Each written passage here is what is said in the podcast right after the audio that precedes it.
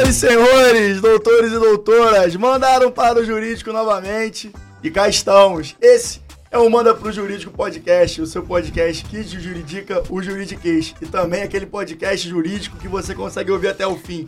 Eu sou Rodrigo Ávila e naturalmente sigo aqui muito bem acompanhado de Pedro de Regina e Natália Dias. Como vão?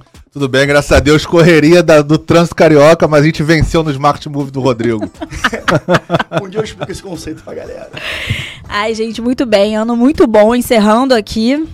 Só sucesso. Inclusive tá na vibe natalina, né? É importante Ah, gente, sempre lembrando que Natália significa nascida no Natal. Eu não vou prestigiar meu mês? Eu vou prestigiar, gente. Nisso. olha isso. Ah, Mas agora, sem mais delongas, vamos aqui apresentar o nosso convidado.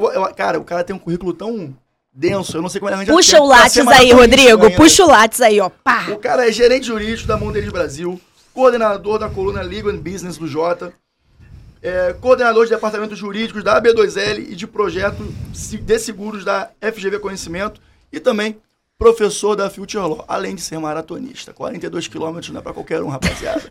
Paulo Samigo, como é que você vai, meu irmão? Pô, é super prazer estar aqui com vocês. Eu me sinto numa roda de amigos. É, primeiro, super privilegiado de estar aqui, um podcast que eu escuto, é, eu assisto religiosamente os vídeos de vocês e, sem sombra de dúvidas, é um instrumento muito bacana de conhecimento né, para os profissionais. Obrigado pela oportunidade.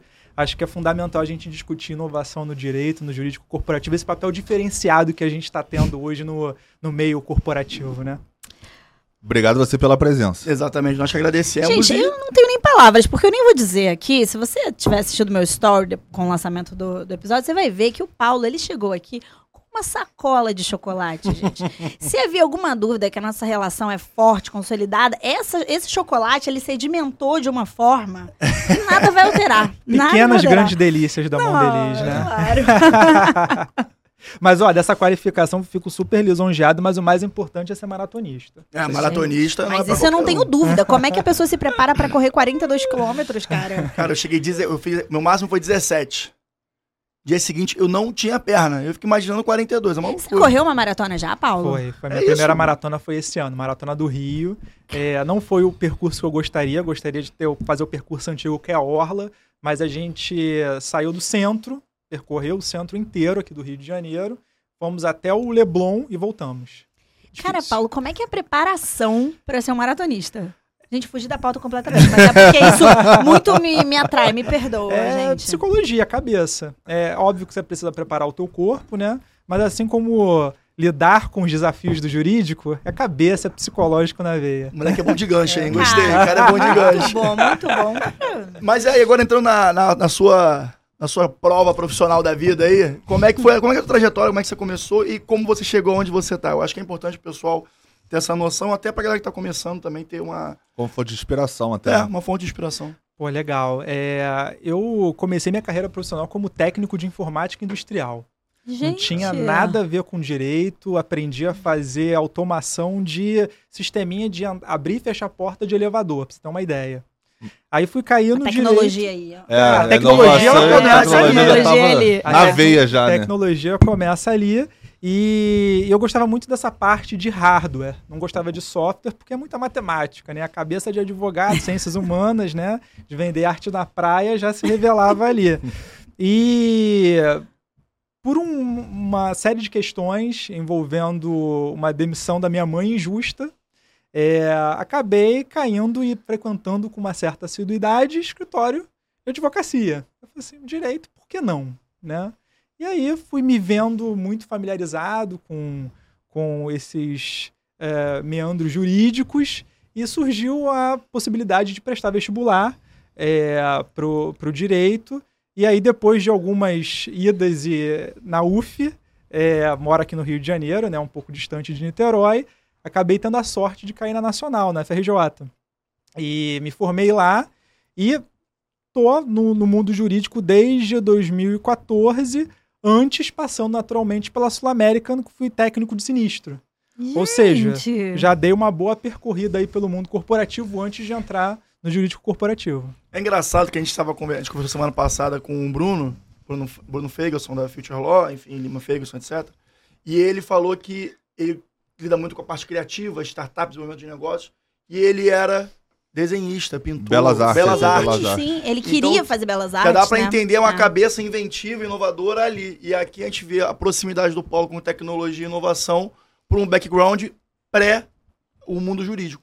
E ela vem justamente, e eu faço essa conexão justamente com tecnologia, não só por conta da informática industrial, mas porque eu sempre via as pessoas associando o direito à burocracia, Sim. a lentidão, a manda pro jurídico, tá parado no jurídico. Cara, não, definitivamente não. A gente, nós somos hoje os grandes responsáveis, sejam os atuantes em escritórios, hoje em dia temos o mundo das startups, é, os jurídicos empresariais, para poder fazer o rebranding da nossa profissão. Associar o jurídico, de fato, como uma segurança, como uma agilidade, Uma como ferramenta grande trunfo de competitividade. A ferramenta é isso. E aí eu Cara, te pergunto e fantástico. falo pra vocês também. O quanto você a- e pergunto pra vocês também, obviamente, o quanto você acha que essa no- que esse novo pensamento, vamos, vamos colocar num, um termo muito usual atu- atualmente, esse ajuste de mindset tá pegando no mercado jurídico? Olha, eu acho que tá com muita força para virar uma tendência. Assim, eu, eu vejo muitas organizações é, com esse grande objetivo de ressignificar o departamento jurídico. É, é, de fato você transformar todo aquele time de advogados engravatados nessa, nessa, nessa- nesse grande time que hoje existe, né? Um coletivo é o jurídico sem gravata, né? Hoje também existe o pessoal do jurídico de saias, ou seja, você já tem é, é, uma galera antiga que vem lutando, vem militando para associar é, o direito, o departamento jurídico, os escritórios, como essa ferramenta de competitividade associada à inovação. Aí já entra o super papel da B2L, o Bruno Uhum. comentou no episódio anterior. Então eu acho que a gente está sendo um objeto de desejo. Tem muitas organizações hoje em dia que perguntam, a gente lá na Mondeliz, é, a a própria B2L, como é que faz para poder chegar lá? Isso é muito legal ver as pessoas querendo mudar o status quo. Não só empresas, mas escritórios também, o que é muito importante. A gente está junto, unido, até porque o departamento jurídico não sobrevive sem um bom escritório parceiro de negócio ali do lado. Com certeza E hoje em dia a gente tem as startups também nos ajudando nesse- nesses desafios. Então, estamos todos nós caminhando nessa direção. Eu acho que esse rebranding da advocacia que você falou é perfeito. Eu gostei a gente tá expressão, muito nesse momento, eu acho. É isso. Entre o choque do- da advocacia tradicionalista, daqueles conceitos mais antiquados, mas que ainda existem, principalmente em, em grandes bancas de advocacia, versus a galera que tá chegando e tá vendo que o mundo mudou um pouco, que, pô, tecnologia não precisa nem falar, é uma coisa que você não tiver presente no seu escritório, no seu departamento jurídico, você tá fadado ao, ao fracasso naturalmente. Então, acho que ter essa visão é muito importante para o sucesso é, da continuidade na advocacia, seja in- jurídico interno, seja jurídico Você externo. sabe que eu até gosto um pouco hoje em dia e eu escuto com uma leve frequência das pessoas se surpreendendo quando eu falo que eu sou advogada e quando eu digo o que eu faço. Eu sinto um pouquinho de prazer quando as pessoas falam sério, porque elas quando elas comparam a figura do que elas idealizam para uma pessoa que faz o que eu faço, que tem o carro que eu tenho, que toma as decisões que eu tomo, pro que elas estão vendo ali, uma pessoa descontraída, sempre com uma roupa colorida, ou menos Natalina. formal, natalina no caso hoje, prestigiando a data festiva. Por que não? Sempre me dá um pouquinho de prazer, me dá um- aquele sorrisinho de canto de boca, a pessoa fala e eu falo, legal, é isso que eu quero comunicar. É isso. Eu acho que empresa tem mais ainda esse espaço. Por Ah, exemplo, eu já trabalhei em certeza. multinacional, é, é, Com o, o open space, a, a descontração, eu acho que isso tudo é uma pegada que veio e ficou de uma maneira muito positiva, eu acho, até porque, assim, jurídico interno não tem necessidade quase que nenhuma de você estar de terno e gravata. Não, e outra coisa, é, no seu você, dia dia. o seu interlocutor é uma, somente uma parte do seu interlocutor é um outro advogado, é outro meio jurídico. Uma grande parcela não é. Então você tá lidando com outras áreas, você tá ali refrescando a sua cabeça, você tá pensando em outra coisa, você tá importando coisas, né, pro mundo jurídico. Você tá vendo, cara, por que, que o jurídico faz isso se tá todo mundo fazendo diferente, assim? A gente, às vezes, parece que tá em 1930. É, mas eu acho que assim, o grande desafio do advogado, seja externo, seja interno, é ele não travar o modelo de negócio do cliente dele, seja Ah, da claro. empresa para quem ele trabalha internamente, ou até mesmo do externo para entender como é que funciona o mecanismo, o modelo de negócio da empresa que ele está advogando para auxiliar ali como Não, pega muito bem com o gancho, acho que vocês podem tratar, que vocês estavam falando aqui, a gente, a gente sempre faz um podcast antes do podcast, tá? Que a gente sempre fica aqui horas conversando, horas não, mas pelo menos uns 40 minutos antes de começar. Vocês estavam falando de marketing de conteúdo para escritório, e aí, o que, que vocês acham? É, con- conversa com o que o Pedro tá falando, né? É, então, esse, essa questão me, me interessa muito as atividades profissionais de um escritório de advocacia além do próprio exercício da advocacia. Isso é uma, é uma questão que eu acho muito interessante e eu acho que é pouco abordada em, nas rodas de conversa entre advogados, seja em happy hour, seja numa reunião formal. Dito isso, Adoro esse eu dito. tava isso. guardando dito isso porque ele adora quando eu falo dito isso. Me envaideceu muito quando ele disse, inclusive.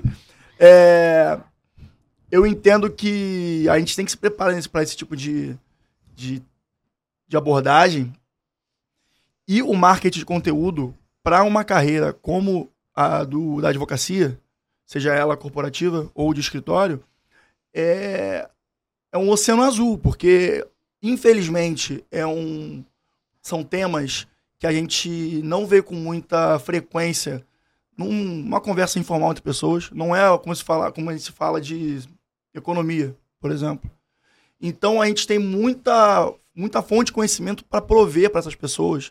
E, mas o desafio também é, inclusive a gente tenta fazer isso aqui semanalmente, trazer uma, uma linguagem acessível também. Porque eu entendo que durante anos e anos, inclusive a gente teve esses desafios na faculdade, a gente teve que aprender outra língua. Sim. Entende? Então, saber chegar, criar esse canal de comunicação para as pessoas que são eventuais prospecções sempre, eu acho que é o desafio do advogado e eu acho que quem não tiver com esse olhar, é, o advogado de escritório não tiver com esse olhar, vai ficar, vai ficar para trás. E o Paulo pode dar essa visão agora do ponto de vista corporativo também. Eu acho que nós, é, tanto advogados internos quanto externos, nós precisamos nos dar conta que a razão da gente existir é ser um caminho fácil para o acesso à justiça. Perfeito. E afinal de contas, a gente tá ali para isso. É para oportunizar o nosso cliente ser bem atendido e ter a aplicação ah, do que ele quer, né? Viabilizar as iniciativas, como você comentou, Pedro. E eu acho que o jurídico ele, ele, ele precisa existir para você efetivamente dizer como as coisas podem ser feitas. E não para dizer não. Ainda mais o advogado que está ali com aquela veia empreendedora, o escritório que quer fazer com que o cliente cresça para naturalmente ele crescer junto com ele. Se a gente for envolvido desde a concepção original do projeto, naturalmente a gente vai fazer com que esse processo cresça, com esse, que esse projeto cresça de uma forma correta, atendendo a legislação em vigor, é, entendendo quais são os riscos, talvez baseado por conta de uma jurisprudência confusa ou uma legislação que ainda não está bem regulamentada. Se a gente estiver ali cuidando desde o início, a coisa é, é, é, cresce da forma correta. É, é um caminho natural, um caminho sem volta. Fazendo um contraponto com a tua prospecção, com, com a, com a questão da prospecção, do marketing de escritório, eu, enquanto jurídico corporativo, eu sou tomador do serviço. Né? Eu não tenho aqui o lugar de fala para falar assim, ah, tem que fazer dessa forma porque dá resultado e tudo mais. Eu nunca atuei em escritório e eu sei quão desafiador era uma startup ou um escritório precisar prospectar, vender o serviço, ser ouvido, alimentar o sistema ali de vendas, né, o, o CRM, é super importante. Eu acho que quando a gente exercita a empatia, naturalmente você se coloca no lugar do outro e você quer realmente é, ouvir o que, que ele fala. É até legal porque talvez o que ele vai falar vai te gerar insights e oportunidades para você desenvolver uma estratégia bacana dentro de casa. Dito isso, eu estava esperando usar esse gancho, porque isso realmente é, é- é- é- é o gancho que eu sempre espero quando eu ouço o podcast de vocês. É, não, é, é- é- isso, isso é muito legal porque a abordagem hoje em dia ela tem que ser diferenciada. Né? Eu, eu, eu, eu vou falar um pouco por mim, não das organizações que eu, que eu trabalho. Uma coisa que me chama atenção, e no LinkedIn eu sou bastante abordado, é com pessoas querendo falar um pouquinho do que, que elas fazem, startups, escritórios, assim, poxa, vamos conversar. Eu sempre destino uma horinha, meia horinha na minha semana para poder ouvir um prestador de serviço diferente. O que, que me chama atenção? Definitivamente, não é aquele escritório que tem ah, profissionais, sócios que estudaram no exterior, ah, grandes bancas, tenham 300 mil processos. Não. O que me chama a atenção é um cara que tem iniciativa, que tem proatividade. Paulo, peguei os dados da tua organização, são dados públicos, fiz um dashboard, uma abordagem diferenciada para poder atacar um tal resultado. Vamos conversar? Cara, que legal é você trazer o teu marketing de conteúdo, podcast, a gente estava falando, né? Modéstia à parte, manda para o jurídico, né? É um grande achado. Mas é um, é um marketing de conteúdo que vocês fazem que faz com que eu, ali nas minhas corridas, Uhum. escute e, e ouça quem, o Pedro, a Natália, o Rodrigo, estão ali conversando. assim, cara, realmente tem razão. Eu, muitas vezes eu paro, eu sempre falo isso. Eu paro no meio da corrida e anoto os insights que eu tiro do que vocês conversam aqui. Que legal, Naturalmente, Paulo, que eu tenho isso. certeza que tem pessoas que vão ouvir vocês e vão se interessar. Caramba, onde é que o Pedro trabalha? É um escritório bacana? Pô, eu gostei da abordagem dele. É um cara Sim. que tem. Que faz a conexão legal com os fatos. Pô, o Rodrigo, a mesma coisa. Pô, a Natália, Natália é advogada corporativa, vou fazer um benchmark com ela. Gente, isso é um marketing de conteúdo impressionante. As pessoas precisam se atentar a isso. E olha que hoje em dia a gente vive um boom de podcasts. Nenhum deles tem esse entrosamento que vocês têm aqui, igual um bar, né? Botando a bicha na cabeça do mano pro jurídico. Mas o fato é que é, você precisa olhar de uma forma diferenciada, até para importação de conteúdo. Será que precisa fazer um curso hoje em dia, uma pós-graduação, ou talvez um podcast te dê a capacitação necessária para você assumir um desafio dentro de uma empresa? Cara, é muito legal isso que você falou, até porque na entrevista, na última entrevista que a gente fez com o Bruno, cara incrível também, que tá atuando em várias frentes, e o que é muito legal, conversando com você, com o Bruno, é porque ele, gente, são pessoas que estão atuando na carreira, só que em várias frentes diferentes. Depois o Paulo pode falar um pouquinho disso pra gente. Tipo, você tá ali como colunista do Jota, que é um super veículo de comunicação para qualquer pessoa que atua no jurídico. Eu assino o Jota, leio com frequência, peço para minha equipe ler. Então, assim, isso é muito relevante.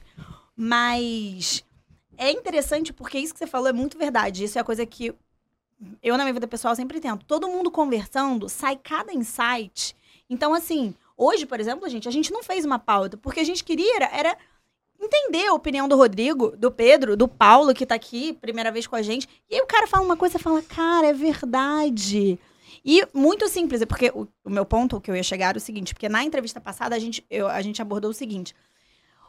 O que existe alguma diferenciação entre você pensar em fazer especializações de longo prazo, que seriam de 24 meses, eh, 18 meses, 24, e você, você fazer cursos de pequena, de, assim, de pequena extensão, de 30 horas, e agora você trouxe um outro ponto que eu nem tinha pensado. E às vezes você ouvindo um podcast, você está ouvindo um conteúdo jurídico de uma hora, você tem um super insight para pensar numa E não coisa. necessariamente jurídico. A gente pode pegar experiências de outras áreas e tentar trazer e adaptar para o nosso aí- próprio mundo Não, jurídico. e aí entra exatamente o que a gente está falando. É você fazer uma interface, é comunicar o jurídico pro mundo e com o mundo. Você finalmente dar a função social do direito, que é participar da sociedade em Furar todos os bolha, né? vieses possíveis, entendeu? Furar você não fica ali em si mesmado, entendeu? Natália, eu vou te surpreender agora, você vai ver que eu realmente sou ouvinte. É, você uma vez falou, e eu acho que é super interessante, você sintetizou bem a utilização do Visual Law em contratos. Foi no episódio sobre contratos. É, uma pessoa que está iniciando nessa esteira de design de informações, legal design, design thinking, ela vai achar que ela tem que colorir tudo, tem que usar o Visual Law em tudo. E você foi super assertivo, assim, cara, tem contratos que não dá para usar, né? Eu, eu- eu- um- um- um- um, um- contrato de constituição de uma empresa, contrato Uhum. social, não dá. Um, um contrato entre grandes organizações, com um grande distribuidor, não dá. Agora, contratos de massa, para você, de uma certa forma, fazer com que o teu cliente, que a contraparte, tenha uma democracia de conhecimento e consiga entender melhor essa cláusula, maravilha. Mas você ensinou nesse podcast um conteúdo que talvez uma pessoa precise fazer um curso, seja um curso livre ou uma capacitação, para ela poder entender. E não, realmente tem casos e casos. É por isso que eu defendo muito que hoje em dia, quando a gente fala é, é, de um instrumento de qualidade, de confiança para você se capacitar, você tem que escolher os veículos certos, né? Naturalmente, se você ainda está aprendendo, está experimentando coisa nova, desenvolva bem um bom senso. Às vezes, nesse episódio do, do, do Manda pro Jurídico, cara, você conseguiu extrair um insight e falou assim: não, realmente, eu vou repensar a minha estratégia aqui de design de informações aqui do meu jurídico. Eu não vou sair aplicando visual lá em tudo, tem que ter uma, uma estratégia. Qual é a minha estratégia? Primeiro, pegar né, as coisas, os con- conteúdos de massa, e depois, finalmente, ou quando eu estou ali realmente com uma, ah, uma certa maturidade, eu desenvolver para peças processuais, para questões estratégicas da empresa. É isso. Conversar com pessoas que já têm experiência também para poder dúvida. te dar um insight ali, ó. Não, não bota tanta figura aqui nesse elemento que pode acabar confundindo ao invés de ajudar. Isso acontece mesmo. Eu acho É. fundamental ter essa interface com pessoas da. Eu nem sei dizer que eu tô aqui paralisada ainda, citada, eu citada por Paulo Samico, gente. Se você não chegou lá, eu não sei, mas eu cheguei lá. Agora, Bondade sua. no auge. Mas deixa eu retomar Mas uma, amei. questão, uma, retomar uma questão aqui que o Paulo levantou, que eu considero, até a gente pode abrir aqui, não tem problema nenhum, falar que eu, eu acho que é a nossa falha, de nós, a nossa, nossa falha é nós três aqui, que é o LinkedIn, cara. A gente investe pouco do nosso tempo, paciência e esforço lá. no E do manda pro você- jurídico e no pessoal, né? Isso, ambos. É. É, pô, não manda pro jurídico, então. É, mas. E você não, você é um cara bem ativo, você, é, não sei, é top voice, é verificado, não sei exatamente Ainda qual não. é a nomenclatura. Um dia lá, um dia a gente Mas tem chega o, lá. o INzinho ali do lado. Eu queria saber como você chegou lá, é, quais os benefícios que isso veio, veio trazendo pra você nesse processo e, enfim, Desde, sua visão geral. Sobre... Desde- essa tua pergunta é muito interessante, porque muitos amigos, muitos colegas me pedem dicas. Assim, poxa, Paulo, eu vejo que você posta sempre, você é ativo no LinkedIn e tudo mais. Eu resolvi estudar a plataforma por hobby. Até porque existe um algoritmo poderoso por trás. Às vezes você prepara um conteúdo muito bacana, o post flopa. Você, caraca, poxa, eu resumi bastante, eu usei as hashtags corretas. O que, que acontece? Gente, é impressionante como o algoritmo é poderoso. Às vezes você tem que postar numa hora X, usar a hashtag Y, entender qual é o assunto da semana mais abordado, resumir de uma certa forma, porque talvez o nosso público não tem paciência para ler textos longos, ah, falar sobre o assunto do momento. Em algumas situações é sorte, em outras vem estratégia por trás. Mas o fato é, eu estou usando o LinkedIn como uma forma de vender que o jurídico, de fato, ele pode ser acessível e pode ser parceiro do negócio. A minha grande, o meu grande objetivo profissional é tornar o jurídico corporativo ou até mesmo o jurídico, por, por que não dizer assim, né? Como uma ferramenta de competitividade importante para as organizações. E eu uso ele para poder falar naturalmente um pouco do meu trabalho, dos projetos que eu estou envolvidos, que eu, que eu estou envolvido, mas também para poder aprender bastante. É, e, e o benchmark que você comentou, Pedro, é fundamental, porque quando você compartilha alguma coisa ali, alguma organização ela, ela usa você como referência e não simplesmente ela copia, ela aperfeiçoa.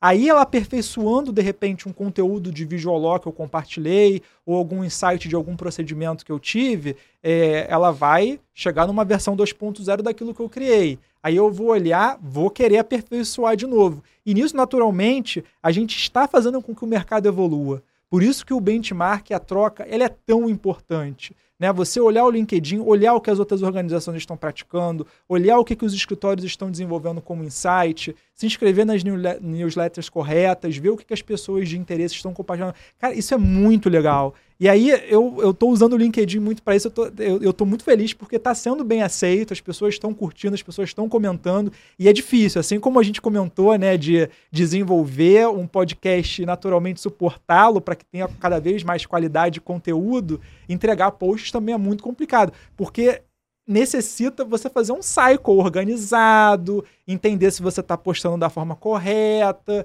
entender se a informação ali realmente está qualificada para um público jurídico que gosta de novidade. Não é fácil, não é fácil. Cara, é isso fácil. me sintetizou uma frase que eu li outro dia, não sei aonde. Porque, enfim, advogado, a gente consome muita informação, não sei onde, mas eu achei assim, não é exatamente uma, uma frase jurídica, mas sintetiza. É o sucesso, ele é exaustivo.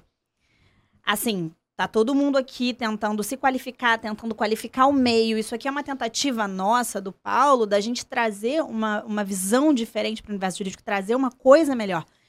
Mas demanda. É cansativo. E assim, quando a gente chega lá, eu espero muito que a gente chegue, pela gente, porque eu acho que a gente agrega de fato. Vão falar, caramba, que legal, mas, cara, a trajetória, ela é cansativa, ela demanda. Quantas vezes o Pedro não chega aqui exausto? Falei, gente, trabalhei até de madrugada. Aí vem o cara, todo alinhado, de carrão. Aí acham que nunca foi sorte, sempre foi Deus? Não. Não.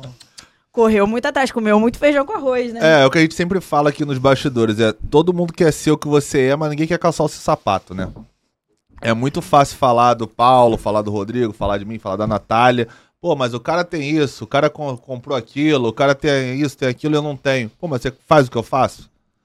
Você acorda cedo, dorme tarde, se finais de semana? estressa, Os finais de semana. final de É. semana direto trabalhando. Assumiu os né? riscos que a gente assumiu. Assume os riscos. Enfim, é muita coisa envolvida. Aqui nos bastidores você não vê, né? Porque no Instagram só sai a parte bonita É do que você faz, né? Mas, pô, além disso, tem muita coisa envolvida, né? Cara, os próprios posts do Paulo, que eu sou uma, Sim, uma ele- eu sou assídua no LinkedIn dele, ele sintetiza muita informação num post. Gente, isso deve dar trabalho pra É, caramba. é o que to- todo mundo vê seu post bonito, mas É. ninguém viu quantas horas você estudou, o que você preparou, as edições, as hashtags, o estudo do algoritmo que você tá falando aqui agora, isso ninguém sabe, né? Mas existe isso por trás, né? É. Cara, Então eu acho fundamental, eu acho muito importante, assim, as pessoas pararem pra pensar que existe um bastidor antes do sucesso. ah, Exato. o sucesso não vem da noite pro dia. e- É raro, antes pode e acontecer, pode, mas é sucesso, muito né? raro, E né? durante o sucesso Não, exatamente. também, e até é. trazendo um pouco da experiência A aqui do. manutenção do sucesso, É. sim. Ah, Que às vezes talvez seja mais difícil do que alcançar o sucesso. É, às E, vezes. e é, foi, e foi uma questão que São- eu falei quando a gente começou a viabilizar o projeto aqui. Aí Depois a, a Beca, nossa head de estratégia digital, veio a agregar para o nosso time. É, o processo não é fácil e desgasta, por isso todo mundo para no meio. Né? Então, a gente anteriormente estava em outro estúdio, mudamos de estúdio. Se- eu, eu- até hoje não parei para ver os primeiros episódios, que eu acho que eu tenho um pouco de vergonha. mas, eu, eu- mas eu já ouço feedback de evolução e tal, do nosso, nosso entrosamento, oratória, a qualidade da pauta, etc. Só que, cara, o desenvolvimento só vem com, o- com a experiência empírica mesmo, não tem pra onde fugir. É, tentativa e erro. Algumas coisas são assim, não adianta. Tem que- Quando a gente fala de inovação, a gente fala muito sobre erro, né? E aí eu trago um episódio muito legal, assim, do nosso encontro lá da Mondelez do, de final de ano.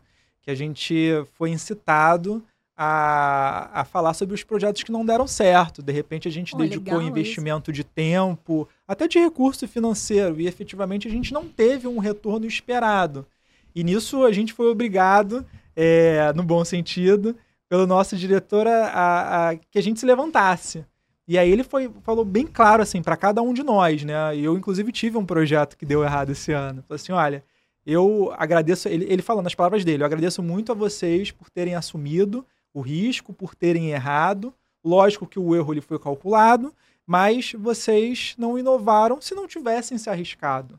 A inovação ela prescinde do erro, né? A gente não levou um homem para a lua sem ter errado antes. A falha é importante. Inclusive nesse contexto de inovação, a gente fala muito isso, né? Você só obtém o mínimo produto viável se você errar rápido, se você aprender rápido, se você melhorar rápido. E você só consegue fazer isso com os riscos calculados, entendendo de fato para onde você pode ir, prototipando uma versão que faça sentido você começar a, a- a entregar um certo retorno. Isso no ambiente de inovação, as startups vão, que o, o pessoal ligado à inovação, startup que está me ouvindo, eles naturalmente vão falar assim, cara, isso faz todo sentido e tal, mas não é fácil no dia a dia. Não é. Errar é complicado, nós advogados somos egocêntricos, Às vezes custa caro. custa muito caro, a gente tem que estar disposto a pagar esse prejuízo, mas é importante a gente entender e ter, sobretudo, humildade que a gente precisa realmente errar para poder chegar num produto perfeito. É Com isso. certeza. Perfeito. é. Paulo, sabe uma coisa que eu. Desculpa. Acompanha o relator. É. Não, diga lá, Uma coisa que eu queria que você falasse, porque a gente vai falando tanta coisa, eu queria muito que você falasse sobre Legal Operation, porque a gente nunca falou sobre isso aqui no podcast. E eu sei que você é um nome que pode falar com muita propriedade sobre esse assunto. E eu acho que, assim, para nossa audiência, vai ser muito, muito importante. A gente tá tão entrosado que eu ia puxar justamente esse assunto. né? Rodrigo, mentes brilhantes, ó. Tá, tá, tá. Não, League Operations é um assunto muito bacana porque, de fato, eu encaro como a porta-voz da inovação para o jurídico, né? seja para escritório, seja para departamentos jurídicos. Inclusive, lançamos esse ano um livro Departamento Jurídico exato. 4.0 é, e Legal Operations pela Future Law, pela B2L. Foi o primeiro livro do selo é, das duas instituições e com a, a editora Saraiva também, dando a cereja do bolo nessa parceria de sucesso. É, eu tenho certeza, não tenho a menor dúvida de que existem pessoas muito mais qualificadas para poder falar de legal operations aqui com vocês, mas é, e eu inclusive eu não atuo na área. As pessoas acreditam, ah, você está na, na área de legal operations da Mondeliz? Não. Na Mondeliz eu tenho uma outra função, de- depois a gente pode até explorar um pouco sobre isso, é, que não é ligada a legal operations, mas eu vejo a área de legal operations de fato como um porta-voz de entrada de inovação para a advocacia, para o jurídico. Por quê? Porque é uma área que ela reúne absolutamente tudo tecnologia, gestão de pessoas, a parte financeira, gestão financeira, a parte de gestão de, de, de recursos humanos, automação, tecnologia, inteligência de dados, absolutamente tudo que não é jurídico em uma operação. Né? É até engraçado, né? Você fala operações uh, legais, né? operações jurídicas, legal operations, e de fato você reunir tudo que não é o, o direito propriamente dito. Uhum. Porém, sobretudo, é, é, entretanto, todavia, é, a área de legal operations ela existe para suportar as operações jurídicas. Né? É, você não consegue, de fato, fazer com que o teu recurso, com que o teu advogado, com que o teu estagiário se concentre efetivamente na parte jurídica da coisa, na parte intelectual da coisa, se você não tiver uma parte de legal operations, uma área de legal operations para poder suportá-lo. É, você precisa ter alguém preocupado com automação, com alguém preocupado com a gestão de fornecedores, com alguém preocupado com a criação e a gestão de indicadores, de KPIs. Uhum. Porque quando você libera o advogado dessas funções, que são funções importantíssimas, eu até até estava brincando com alguns amigos, né? Com o Guilherme Totti lá do, do Jim Pez, a gente fala muito sobre isso. Se você libera os advogados dessas questões, você deixa o advogado uh, pronto para bilhar. Sobretudo, contudo, não é uma função operacional. A parte uhum. de Legal Operations, uh, apesar de ter, de novo, esse nome, não é uma função, é, é, é, sobretudo, operacional, é uma função estratégica. É, acho que até o nome Legal Operations é até um pouco ruim nesse sentido. Aí a gente tem amigos da Gerdau, da, da, da Whirlpool, o Felipe e a, e a Simone, que eles tratam já o Legal Operations como uma área de eficiência jurídica. Eu até eu, eu, acho que Legal Operations é igual eficiência jurídica. Uhum. E aí eles falam assim: ah, mas eficiência jurídica está ligado a de fato a, a, estratégia da corporação, né? Quais são os objetivos da, da corporação para poder chegar num determinado fim. Legal Operations também. Você lida ali com indicadores, né? Então, justamente essa área ela nasce para você fazer com que o direito e a tecnologia estejam unidas em prol de um melhor resultado e facilitar, sobretudo, a vida das pessoas. A gente sempre fala, né? O PPT, não é o PPT do uhum. PowerPoint, é pessoas, processo e tecnologia. Quando você une essa tríade dentro de uma área de legal operations, e aí de novo tem uma grande sacada de escritório de advocacia aqui, porque existem empresas que não conseguem subsidiar uma área de legal operations grande dentro de suas uh, do seu headcount, da sua organização atual. Tenho, não tenho a menor dúvida que escritórios e startups podem oferecer um legal operations as a service. Você pode contratar Sim. isso e você pode realmente buscar nesses parceiros toda essa inteligência. Uhum. Inteligência de tecnologia, inteligência de, de entender indicadores. Talvez a gestão de fornecedores e de outros escritórios fique um pouco uhum. complicado por conta de conflito de interesse. Mas todo o resto você consegue. E aí você vai trazer, sem sombra de dúvidas, é, um resultado muito mais diferenciado do que você tinha antes. Porque Legal Operations é igual a eficiência, não tem jeito. Cara, você falou sobre contratação, por exemplo, de um software. Cara, eu também estou dentro de um, de um departamento jurídico, jurídico interno, fico ali uhum. responsável por ele. Um parceiro externo, quando bem gerido, quando bem aplicado, quando bem escolhido, porque existem vários parceiros externos maravilhosos, mas você tem que entender o que se adequa ao seu perfil de é negócio.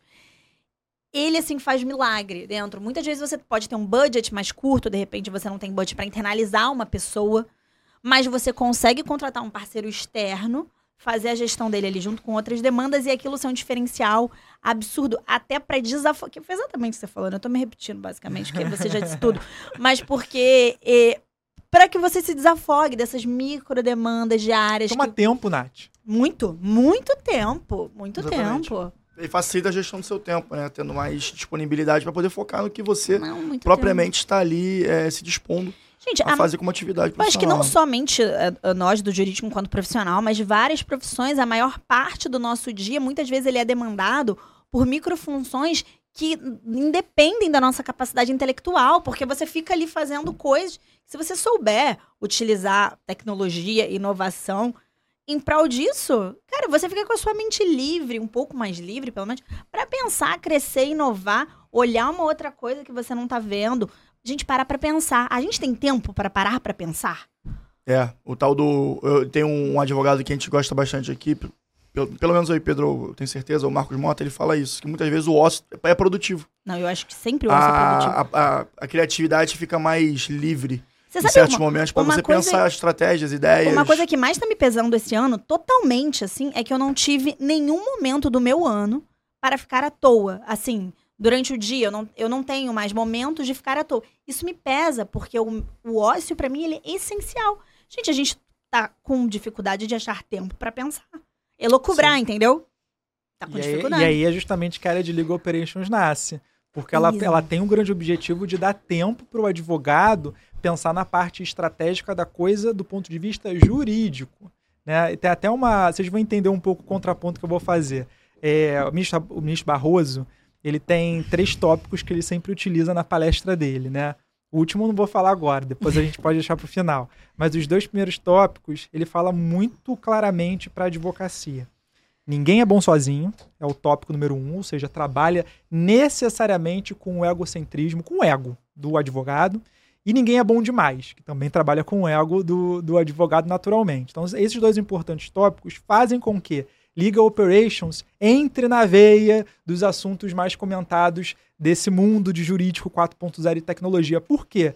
A gente passa a decisivamente contar com outros profissionais, engenheiro de dados, profissionais ligados à TI, profissionais de design de informações, ah, contadores, para poder entregar um resultado mais eficiente, um resultado mais ah, ah, multidisciplinar. multidisciplinar. A gente vive a era da interdisciplinariedade. A gente precisa entender que não é porque a gente tem uma OAB ativa que nós somos ah, deuses. Existe muito advogado que ainda está pensando nisso, gente, que É. vive no Olimpo, né? Louco isso, e o né? juridiquês? E, e a não democracia no acesso à informação? Né? O, o Vision Law ele vem para isso. Ele vem para gente fazer com que o nosso cliente ele entenda e veja valor na contratação de um advogado. Talvez seja até um ponto que a gente possa abordar depois. É, eu acho que até desafio a vocês chamar um advogado de um escritório e um advogado de empresa. Vocês podem achar que vai ter muita diferença. Não tem. Mas, ô, A Paulo, gente- nós somos isso. O Manda pro Jurídico é composto É, exatamente, exatamente. disso. E vocês Exatamente traduzem disso. muito isso. Por quê? Não existe diferença, porque afinal de contas nós queremos e temos o grande objetivo de agradar Sim. bem o nosso cliente. Sim. E aí uma grande diferença que a gente de jurídico corporativo às vezes não enxerga é que ah, o advogado externo, o advogado de escritório, ele precisa necessariamente encantar bem o cliente porque ele Sim. sabe que o mercado é grande e o cliente vai buscar outro advogado. Uhum. A gente às vezes acha que não. Não, eu sou o jurídico da empresa, ele é obrigado a passar por mim. Uhum. Gente, não é assim. A gente tem que estar ali para poder encantar o nosso cliente interno para ver o negócio crescer, o negócio Com acontecer. certeza. Então não tem diferença. Sim, sim. Tanto que eu acho interessante as empresas que nomeiam clientes internos e clientes externos. Tem empresas que utilizam essa nomenclatura como cultura.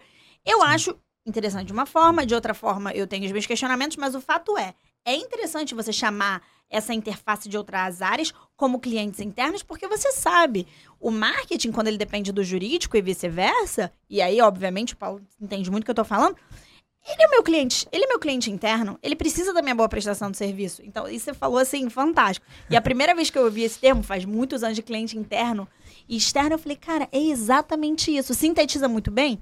E do que eu, eu tenho um ponto que eu não acho legal, mas do ponto que eu acho legal é não te deixe esquecer. Isso. Você, você, porque às vezes a gente esquece, né? Muita coisa no nosso dia a dia.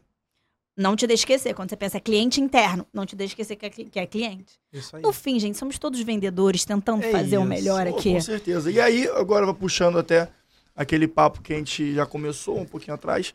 É... Cara, sua experiência com a Mondeliz aí, quais são os desafios que você já enfrentou, enfrentou, vem enfrentando e, enfim, eu acho que não são poucos e não são pequenos também.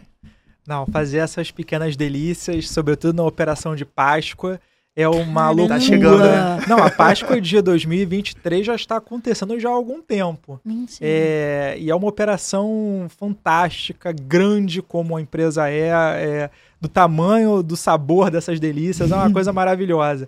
Mas hoje, dentro do jurídico, é, eu estou dentro de uma estrutura que a gente chama de legal supply chain. Né? Então, toda a cadeia de abastecimento, área de compras, é, também a gente atende a área suporte, toda a parte consultiva que não é vendas e marketing. Aí tem uma outra estrutura consultiva. Aí eu tô dentro dessa equipe e aí por sorte, por privilégio, essa estrutura cuida da parte de inovação também.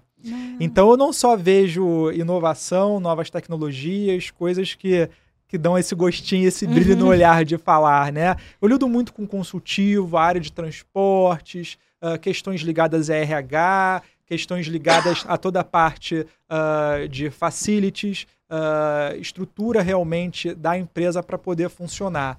Hoje em dia é, é, eu vejo muito isso dentro do consultivo. E aí, puxando para essa parte de inovação, de novas tecnologias, a gente teve o grande desafio de criar um roadmap, de criar uma, um planejamento de inovação para dentro do jurídico, no qual existe um squad multidisciplinar composto por, por um representante de cada área do jurídico. E, e o legal né, é que, ainda que eu tenha que, algumas situações, tomar uh, a decisão e puxar, que vocês podem achar, ele é líder do squad de inovação. A gente tem um processo de tomada de decisão muito colaborativo. Isso é muito legal, porque todo mundo tem o seu poder de fala e tem a sua, a, o seu grande prazer de dar o seu veto ou a sua aprovação. É uma coisa muito democrática. Uma Nisso gestão a gente, horizontalizada. Uma né? gestão totalmente horizo- hor- horizontalizada e a gente tem colhido muitos resultados com isso. Dentro da Mondelez, sobretudo, tivemos a, a- a premiação em algumas, é, alguns importantes segmentos ligados à automação e inovação, e fora também com a B2L, com a certificação de Departamento Jurídico 4.0. Ou seja, é uma frase que até tinha comentado com a- é, antes né, do nosso aquecimento. A gente, de fato, está aplicando algo que eu sempre utilizo assim com muita propriedade nesses fóruns de, de inovação e eu acredito bastante, por isso que eu sempre gosto de repetir. Criatividade é comportamento. Inovação é processo. A gente não precisa ficar preocupado com a inovação. Ah, meu Deus, eu preciso inovar porque eu preciso justificar minha cadeira, eu preciso fazer com que o meu diretor veja que eu estou trabalhando. Não! Você tem que se preocupar com um comportamento criativo, com um espírito crítico, pensar em formas diferenciadas de entregar, aplicando menor esforço. É isso. E aí a inovação ela vai aparecer naturalmente, porque você vai ficar realmente preocupado em entregar de uma forma assertiva. Cara, você falou uma coisa que eu sempre penso. Quando você pensa em melhorar o seu processo, quando você cria um processo e pensa em melhorar seu processo, naturalmente a inovação vem em grandes escalas, em pequenas escalas. Não assim, a gente hoje em dia pensa em inovação muito assim, vou desenvolver um software.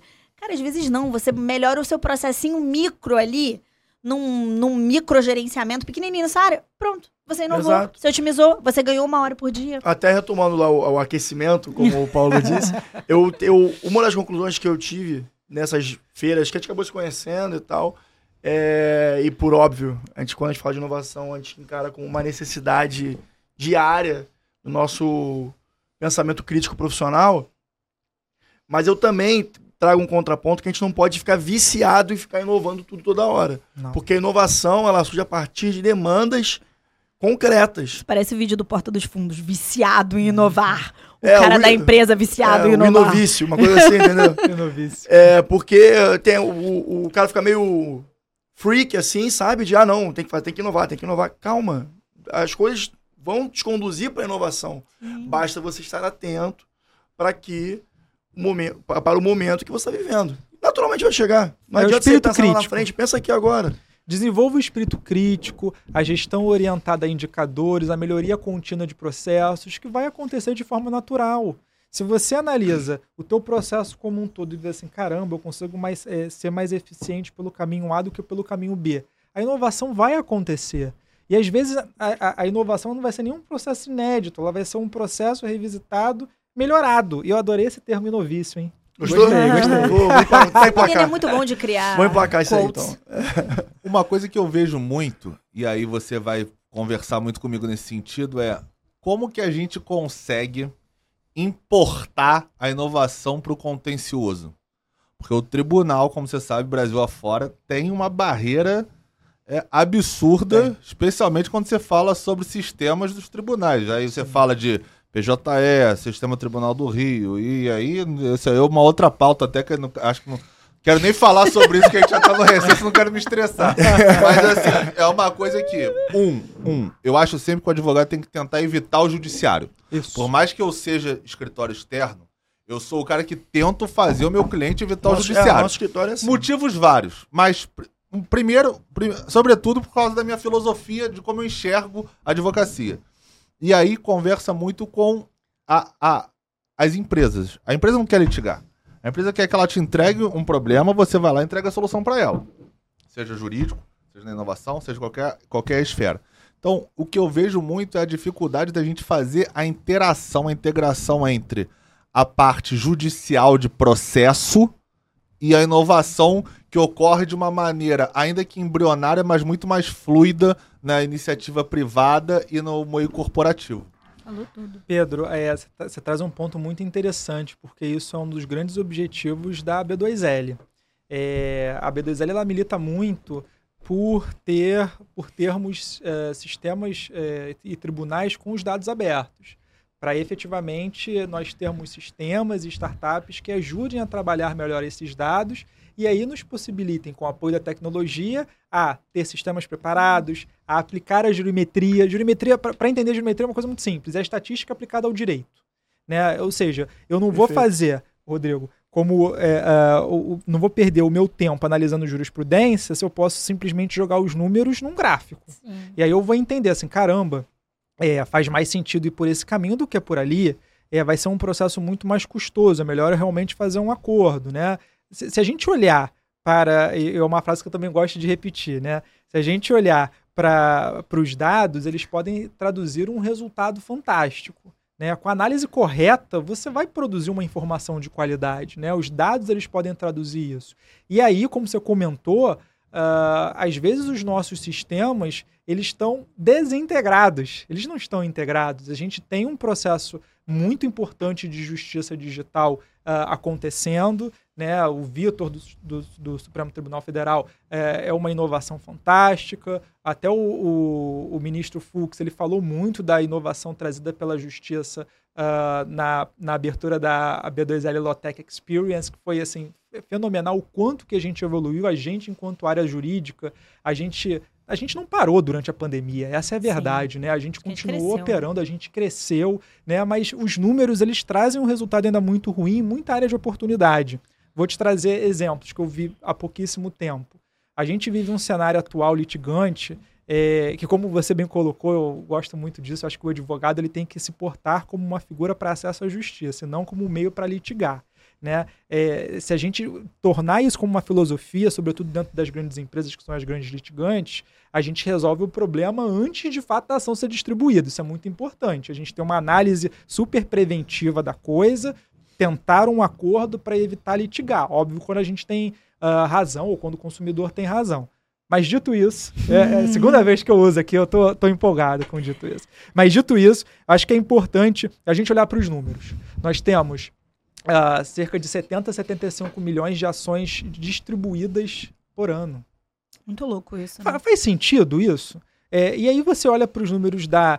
Acho que é arbitragem em números. Uh, ah, 1.045 arbitragens que ocorreram em 2021, salvo engano. São números muito desproporcionais. Aí quando você olha para a justiça, uh, para o juizado especial, uh, você olha para a audiência de instrução e julgamento e você vê lá tem acordo, doutor? Não tem, vai, começa. Não! Gente, vamos botar uma mediação que de fato uh, se, se, rea seja realizada, que aconteça. Vamos entender se é possível chegar num acordo. Vamos revisitar o Código de Processo Civil. Vamos olhar para as questões dos dados abertos para realmente fazer com que o contencioso, com que a área de litigation, é, é de fato evite né, a distribuição de ações judiciais. A gente tem tantos caminhos para poder fazer com que a justiça, de fato, ela seja alcançada, que se a gente ficar aqui, a gente vai entrar à noite, à madrugada, discutindo sobre é, isso. Aí, bom, você, você abordou vários, é, vários, vários pontos, aqui, né? mas vou de trás para frente. A questão, por exemplo, de uma audiência de instrução e julgamento, se você poderia ou não resolver isso de uma forma mais rápida, versus a mediação, que é outro instituto. Totalmente e diferente. versus a, os contenciosos de massa aí, que também é outra coisa completamente diferente. É, aí, três pontos aqui. É, um, de fato, a audiência de instrução e julgamento ela não funciona. Motivos vários. Primeiro, que você não tem o juiz togado ali quase nunca, é sempre o juiz leigo que faz a minuta, mas ele já conhece os contenciosos, os advogados do contencioso, que são os audiencistas de massa, então é tudo ali já, já previamente acordado. Quando o advogado chega ali do consumidor, já está meio que tudo pré-estabelecido. Então, de fato, não há audiência de instrução ou conciliação, né? Até antes. A audiência de concilião, conciliação para depois ser de instrução e julgamento. Não tem, porque aquilo já está tudo ali já, já, já mais ou menos endereçado. Então, é, isso cabe sim ao tribunal criar algum tipo de mecanismo para que isso seja filtrado e previamente acordado. Nosso Código de Processo Civil novo, inclusive, abre a oportunidade de você dizer se quer ou não realizar a, a, audiência de conciliação. Você já pode botar isso na sua petição inicial desde 2015. É, mas mesmo assim, tem juízes que, por exemplo, você fala, não tem interesse em acordar. O cara, não, vai ter audiência. É isso. Aí tem que entrar com justificativa, aí você traz lá Alexandre Câmara versus Didier, mas aí, enfim, é outra, Como outra assim, discussão, é, exatamente. Mas o que, eu, o que eu vejo muito assim, uma coisa que poderia ter muito esse filtro é se de fato houvesse aplicações de o punitive damages que a gente tem lá nos Estados Unidos, por exemplo, num contencioso de massa. De que adianta você entrar com uma ação hoje contra uma empresa de telefonia, por exemplo, para não citar nenhum nome especificamente, ou de internet, o que quer que seja, Sim. se você sabe que aquilo, o seu apurrinhação vai ser mero aborrecimento, você não vai ter um dano moral naquilo, você vai perder um tempo, você vai perder dinheiro com o advogado. Você vai- eu tô com problema, eu não sei vocês, mas o que eu recebo de ligação agora no final de ano de operador de telemarketing querendo vender serviço, telefone, é, serviço a cabo ou alguma coisa assim, é, é um negócio absurdo, é assustador. Mas se eu entrar com uma ação, eu sei que eu não vou ganhar nada. Então, assim, eu sei que eu tenho que entubar é, é, esse estresse, que Essa muitas paciência. pessoas não entubam. E corre o risco de uma litigância de má fé. Co- É. Muitas pessoas judicializam, e aí eu acho que essa soberbação no judiciário, se tivesse algum tipo de mecanismo é, eficiente, poderia trazer um resultado de diminuição na redução. Por exemplo, lá atrás a gente fez até um episódio de você ter que botar o código 0303 para você saber que é coisa. Sim. Os caras Todo compram mundo burla. 50 milhões de linhas telefônicas de celular e te compram do celular, não adiantou em nada. Nada. Então, assim, é, isso é o Estado que é ineficiente na forma de punir a pessoa que burla uma lei que foi criada. criada. Então, isso eu acho que daria uma, uma, uma redução nessa enxurrada judicial, principalmente aí vai no juizado, que é onde a 99,9% dessas causas residem, que eu acho que seria muito significativa, mas ao, ao passo, o STJ aqui no Brasil já entende que o punitive damages não é aplicável no Brasil. Então ele nunca vai majorar uma condenação absurda numa operadora dessa e ela sabe disso, então ela é mais vantagem ela te encher o saco, porque dali ela consegue te vender um serviço ou até te cobrar um serviço indevidamente, do que ela. Ah, não, vamos aqui. Artigo 6 do CPC, princípio da cooperação. Vamos todo mundo sentar aqui e discutir o que de fato a gente pode fazer para melhorar e dar celeridade ao processo. Não existe, o artigo tá lá só para inglês ver, né? Mas aí eu pergunto pra vocês, então, vocês acham que tanto a lei dos juizados especiais quanto a lei de mediação e arbitragem, que foram, digamos assim, as duas fórmulas via judiciário, e eu não tô falando de outros mecanismos de composição extrajudiciário, que foram criadas, elas são, vou ser forte agora, totalmente falidas? Juizado, eu não digo totalmente, mas eu diria 90% falido. eu odeio juizado, mas assim, eu odeio muito forte. Porque são as decisões mais atécnicas. São totalmente Não, não, né? são, são, é, é, não funciona, não atinge é, a tutela jurisdicional, ela não é provida de uma forma eficiente. Por quê? Porque você sai insatisfeito do juizado. Você ganha ação judicial, você tá puto. E você não acha que tem um pequeno estímulo, que o, ju- que o juizado especial deu um pequeno estímulo pro litígio? Deu, claro, que é Deu. isso que eu tô falando. Deu, né? É ele, isso. não criou um ele não criou um mecanismo eficiente de coibir a enxurrada da ação de massa. E às vezes as grandes organizações, elas colocam na, na ponta do lápis Vale a pena. é, que vale a pena Às você... vezes, não todas, né? É, va- É, vale tem a pena setor disso, algumas empresas que eu É. sei. O cara tem o setor e. Não, faz e é isso. É, você sustenta o processo da forma como tá, porque a conta se paga e mudar o processo, o procedimento né, interno dentro da empresa para consertar isso é muito mais custoso. Mas eu acho que, a- respondendo a tua pergunta, os dados, eles demonstram que as coisas não estão andando da forma como deveriam estar, né?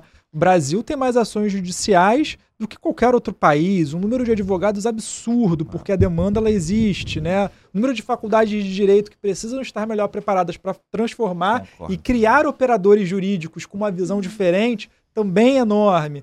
E eu acho que a gente precisava de uma reforma, assim. Hoje existe o consumidor.gov. O consumidor.gov ele faz um trabalho fantástico. Mas será que em alguns casos ele deveria ser obrigatório para a gente, naquela esfera ali, resolver antes de judicializar? Seria o sonho de muitos juízes, né? Muitos juízes de direito iriam adorar, porque ele aí ele iria colocar a equipe dele, a estrutura dele, às vezes tem muitos juízes de direito para essas comarcas interioranas que atuam sozinho. E eu conheço uma que atuou é, é, muito brilhantemente lá em Franca, São Paulo, e ela me contava os bastidores do que a gente não vê. Né? É muito trabalho para uma pessoa só, é Sim. é desumano. É, é o desumano. judiciário Sim, também sim. sofre. Sim, né? Então eu acho que precisávamos revisitar toda a estrutura atual e a gente eh, ter humildade de admitir que Sim. da forma como tá não está funcionando. E só pra concluir aqui uma coisa que vocês falaram de, media- é, de é, Mediação mediação, arbitragem que ele tocou e depois você falou. é, eu acho que o grande problema da mediação de arbitragem hoje, não só porque é um clubinho muito de poucos players no mercado, custa como o caro custo, também, custa o caríssimo, né? custo dele é muito elevado. É. Então ele acaba sendo tratado com grandes corporações É. É, apenas. fim ele é fica me- muito é. nichado. Eu acho que o, o- a mediação, se ela abrisse o mercado, vamos dizer assim, eu acho que ela também reduziria o contencioso, porque ela seria uma ferramenta de instrumento de conciliação, Com de certeza. mediação. Pra você poder dirimir certos assuntos que você de repente não sabe no, no, É. no- no judiciário. De repente até o, judici- o juizado. Você foi Bota perfeito. o juizado em, em mediação. sei Você lá. foi perfeito, Pedro. A Câmara a. Arbitral, hoje em dia, você, eu lido muito com contratos, eu acredito, talvez o, o- o Paulo também. Você. É, se você só usa a Câmara Arbitral em grandes contratos com grandes É corporações, é, É caríssimo Demais. você utilizar uma Câmara Arbitral. Então, assim, é, é uma coisa que não privilegia. E E não outra. dá nem pra pedir JG, né? Não. Justa desse, gratuita, não galera. Dá, não dá. Mas e, e eu acho que vale a gente refletir, nós e quem tá ouvindo, a quem serve hoje em dia esse, esse assoberbamento do judiciário? A ninguém, porque não serve ao judiciário, porque ele fica extremamente demandado ele começa a produzir decisões com pouca qualidade, com pouca tecnicidade, que é uma coisa que a gente vê no juizado especial, nos juizados especiais. Não serve ao próprio litigante, porque ele de fato não tem o pleito dele de, de fato atendido, nunca é satisfatório. Então a quem, a quem serve? Durante muito tempo, Nath, eu, pensa, eu, eu sempre pensei que servia ao próprio, aos próprios advogados, porque as grandes bancas, elas existem justamente porque existem muitos processos. Contencioso de Mas- massa, né? o contencioso de É. massa. Mas hoje, com o poder da tecnologia, a resolução de disputa online, necessidade do advogado ser preventivo, eu acho que a gente pode fazer com que essa força de trabalho seja melhor utilizada do ponto de vista de estratégia. Sob a certeza. perspectiva de estratégia, você pega esse grande número de advogados e coloca para poder fazer uma mediação, por exemplo. Olha que Nossa. interessante. Igual se, se- a justiça brasileira operasse igual os clássicos filmes de direito, igual o Harvey lá do de Suits, né? Você fazer uma audiência prévia dentro de uma grande organização para poder entender se faz sentido levar para um tribunal ou não. Eu não sei se a, se a justiça brasileira ou se as organizações teriam maturidade nesse sentido, mas de fato você investir em mediação e uma arbitragem mais acessível, gente, Perfeito. é isso. Com essa provocação ou insight, depende de quem for ouvir essa, esse podcast, estamos encerrando aqui mais uma fantástica entrevista aqui no nosso Manda pro Jurídico Podcast. Hoje, Paulo Sanico abrilhantou com todo o seu raciocínio, pensamento e experiência no, na atividade profissional e queria abrir para ele, se ele quiser concluir, trazer alguma uma nova ideia. fazer Alegações jabá. finais, alegações finais. Alegações finais, Paulo, por favor. Olha, eu primeiro agradeço a vocês pelo convite. De novo, assim, para mim é uma grande honra estar aqui, porque eu sou ouvinte. É, eu não sei se eu vou conseguir me ouvir, porque eu tenho aquele probleminha da gente se ouvir e ter nervoso da própria voz, né? Eu tinha também, agora já. Pois é, um dia eu chego lá, um dia eu chego lá. Mas eu acho que esse espaço ele é fundamental para a capacitação da jovem advocacia, da advocacia experiente, de um jurídico que quer se reinventar. A gente precisa, como a gente comentou no início, né, fazer um rebrand da nossa profissão.